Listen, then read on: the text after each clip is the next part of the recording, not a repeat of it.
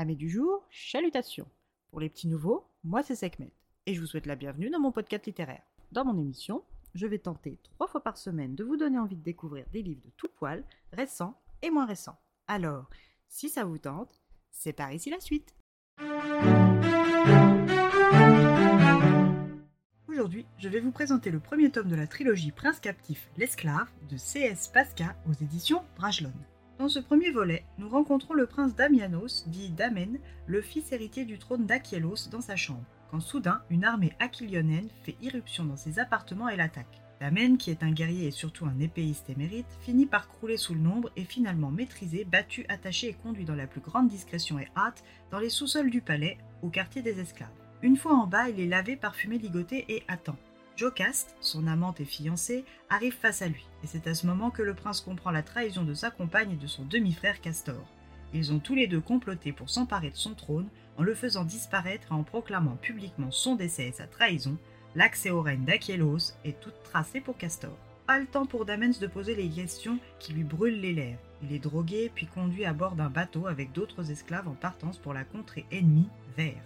La traversée est plus floue pour lui car il est assommé par les drogues et une fois qu'il se réveille, il est arrivé à la cour de Vert.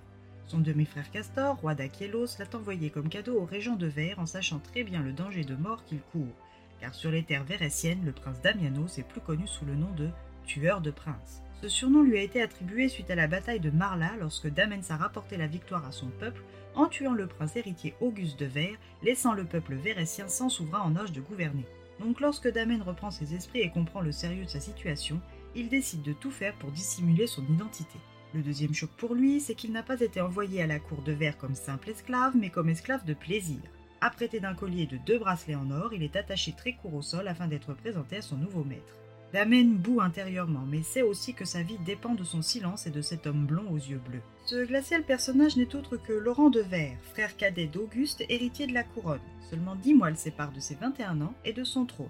Mais le régent et accessoirement oncle de Laurent essaye de l'écarter, et par ce présent tente de l'amadouer. Entre Laurent le frigide et Damen le volcanique, le courant est vite physiquement palpable, mais aucun des deux n'est prêt à l'admettre. Damen va devoir accepter la dominance de Laurent car son identité met ses jours en danger. Mais pourra-t-il tout supporter? Laurent découvrira-t-il qui se cache réellement derrière Damen Arrivera-t-il à briser cet homme obstiné à s'enfuir? Les intrigues du régent vont-elles évincer Laurent de son héritage?